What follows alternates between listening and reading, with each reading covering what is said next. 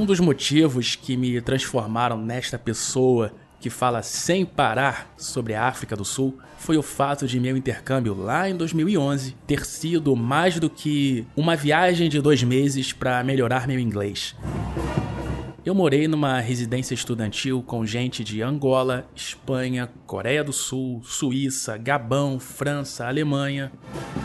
Só essa convivência e toda a troca cultural já fariam dessa experiência algo valiosíssimo. E eu ainda contei com uma grande sorte. Esta casa se localizar num bairro de população essencialmente muçulmana, na região central da cidade do Cabo. Esse lugar se chama Bocap e é sobre ele que eu vou falar no podcast de hoje. O Joel falou inglês com bastante sotaque. Tudo bem. Eu não sei como é a imagem que você tem da África do Sul se ainda não foi para lá. Mas tenho a impressão de que você não saiba, por exemplo, que moram tantos muçulmanos em Cape Town. A África do Sul é conhecida por ser um país bem plural e Bukap é uma das peças mais emblemáticas desse mosaico. Os números do turismo oficial da África do Sul mostram que o cristianismo é maioria, com um razoável número de praticantes das religiões hinduísta, muçulmana, judaica e budista. E foi curioso que todos eles estavam representados num voo que eu peguei para Durban em 2017. De longe, aquele avião foi o local mais diverso que já estive presente. Tinha até brasileiro. Voltando para Bucap. Quando você chega lá, pode até ter a sensação de estar em algum país do Oriente Médio, você vê mulheres com véus, o lugar tem nove mesquitas e ainda tem aqueles chamados para orações nesses templos que são tocados em alto-falantes e ecoam pelas suas ladeiras. Eu sempre ouvia de manhã bem cedo e no final da tarde. E como isso tudo começou? Em um vídeo publicado no YouTube do órgão de turismo de Cape Town, o comerciante Ahmed Wahab explica: Lá no começo, chegaram aqui pessoas escravizadas vindas de Indonésia e Malásia, que trouxeram suas culturas. Aí chegaram os indianos trazendo a sua cultura, que era totalmente diferente. O que aconteceu é que elas se fundiram e viraram uma só. E de acordo com o site do Turismo Oficial de Cape Town, essas pessoas que exploravam os escravizados não se esforçavam exatamente para convertê-los ao cristianismo ali pelos séculos 17 e 18. Com isso, o islamismo virou uma espécie de religião da liberdade. E quando foi estabelecida a liberdade de credos, o número de praticantes aumentou de forma significativa em Cape Town. A origem das famosas casas coloridas de Bukap também tem a ver com esses tempos. Essa população escravizada morava nessas casas e havia uma espécie de aluguel, como eles não eram proprietários, tinham a obrigação de mantê-las pintadas na cor branca. Mais tarde, quando essa regra caiu e eles ganharam o direito de comprar os imóveis, qual era a primeira coisa que eles faziam ao fechar a compra? Pintar as fachadas com cores chamativas. Por isso, toda vez que você olhar para imagens daquelas casas coloridas, lembre-se de que elas são uma expressão de liberdade.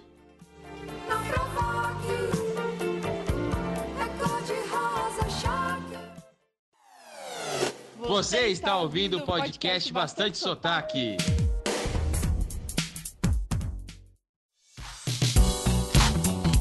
Segura a Bucap um pouquinho, segura aí rapidinho, já volto a falar disso. Mas é hora da notícia, vamos falar de atualidades. E os voos diretos para a África do Sul, quando voltam?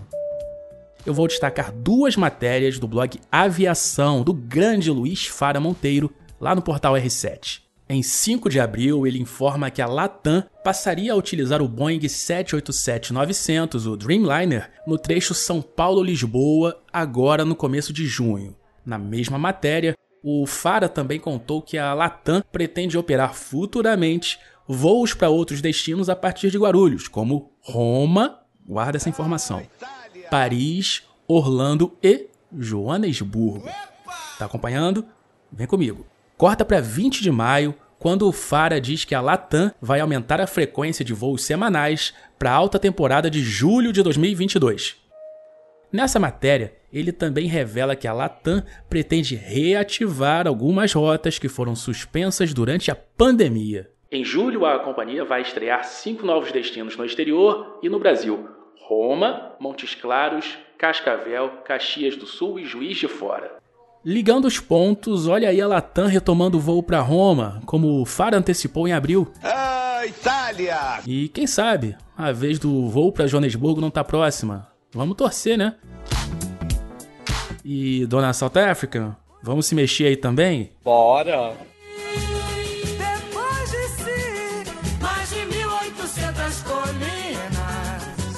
Retomando o assunto principal, agora eu queria falar mais da experiência em Bucap.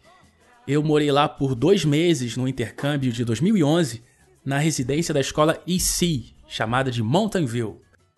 E no bairro do Casario Colorido, eu acabei morando numa casa berge. Casa linda, enorme, perfeita, com o melhor sofá do mundo para cochilo depois do almoço, mas era feia por fora. É mesmo? Ter a Table Mountain na vista da sala e a Lion's Head na janela do meu quarto era mágico. Mas o que mais me impressionou ali foi a vizinhança. Eu descia lá as ladeiras indo para a escola de inglês e pessoas desconhecidas me davam bom dia. Eu não sei se é assim onde você mora, mas nunca aconteceu aqui onde eu moro no Rio. Também foi legal estar lá no final do Ramadã de 2011. Deu para ver que era um dia de festa, muita gente na rua e eu ganhei ainda mais bom dias de desconhecidos. Essa foi a minha experiência por lá. Lá na residência eu morava com outros alunos da escola de inglês. Outra opção de acomodação para estudantes é a homestay, em que você mora junto com uma família local. E como é morar com uma família em Bucap? Para contar um pouquinho sobre isso, eu chamei a minha amiga querida Larissa Padovan, que teve essa experiência lá em 2010, no ano da Copa do Mundo. Fala, Larissa. Oi, meu nome é Larissa e eu fui para a África do Sul em maio de 2010 para fazer intercâmbio em Cape Town. Eu decidi ficar na casa de uma família sul-africana. Isso foi em 2010, então naquela época a internet tudo era mato, não existiam blogs de viagens, não existia nem Instagram para ter os influencers e, e tudo mais. Então a maioria das coisas que eu pesquisei foi mais pelo Google e eu tive uma base de informações, não tinha muito mais o, o que saber. Não existem mais palavras. Aí a agência de intercâmbio que eu contratei me mandou antes uma carta padrão assim de apresentação da família. E foi quando eu fiquei sabendo que era um casal e eles tinham uma, uma filha, uma nenezinha. C'est dur, dur être bébé. Mas eu não me lembro, eu acho que não falava nada sobre eles serem muçulmanos. Então, eu cheguei num domingo, se eu não me engano, domingo de manhã. A primeira impressão que eu tive foi ver todas aquelas casas coloridas. Uma das coisas que me encantou bastante foi que a casa da família era muito próxima da escola onde eu ia estudar, e dava para ir a pé, assim, era dois, três minutos caminhando. Mas a primeira impressão foi realmente das casas coloridas. Falei, nossa, que bairro vibrante, pessoas acolhedoras e tudo mais. Eu fiquei lá durante um mês e foi muito bacana, assim. Eu tinha acabado de sair da faculdade, foi minha primeira viagem internacional sozinha, então foi bem interessante para conhecer justamente mais sobre a cultura, sobre a família, sobre as pessoas, entender um pouco mais sobre outros pontos de vista. Na mesma casa onde eu estava, tinham outros dois estudantes que também estavam morando lá. Eu lembro que teve um dia que a gente quis sair para jantar com a família, nós, os três estudantes, e sair com o, o host father e a host mother, e tinha a bebezinha que tinha meses, assim, ela era super pequenininha. E tinha a questão que a, a host mother tinha que usar o véu na cabeça, então. Porque ela ficava dentro de casa, então dentro de casa eles ficavam, ela ficava sem o véu quando a gente saiu e eu vi ela com o véu, aquilo foi foi bem diferente. Eu nunca tinha tido contato com, com ninguém da religião muçulmana antes, então eu achei bem interessante. Uma outra coisa foi que teve um fim de semana que o, o tio dessa, dessa host mother, ele foi lá, ele era já um senhor de idade, e eu me lembro que ele me perguntou, falou, ah, quantos anos você tem? E eu, na época, tinha acabado de fazer 22. Aí eu falei, 22. Ele, nossa, mas você já tá muito velha, nenhum homem mais vai te querer, você tá sozinha agora e não casou ainda. Nossa, mas nenhum homem mais vai te querer. Então, foi interessante também para conhecer um pouco desse outro lado da cultura. No mais, assim, foi bem legal. Eu gostei bastante do bairro. A proximidade, a localização era ótima. As famílias também, toda hora que a gente ia para a escola ou estava voltando, sempre tinha é, as famílias unidas, conversando, aquela sensação, na verdade, de uma comunidade, de que eles eram todos íntimos. Então, isso foi, foi algo que eu trouxe de, de impressão.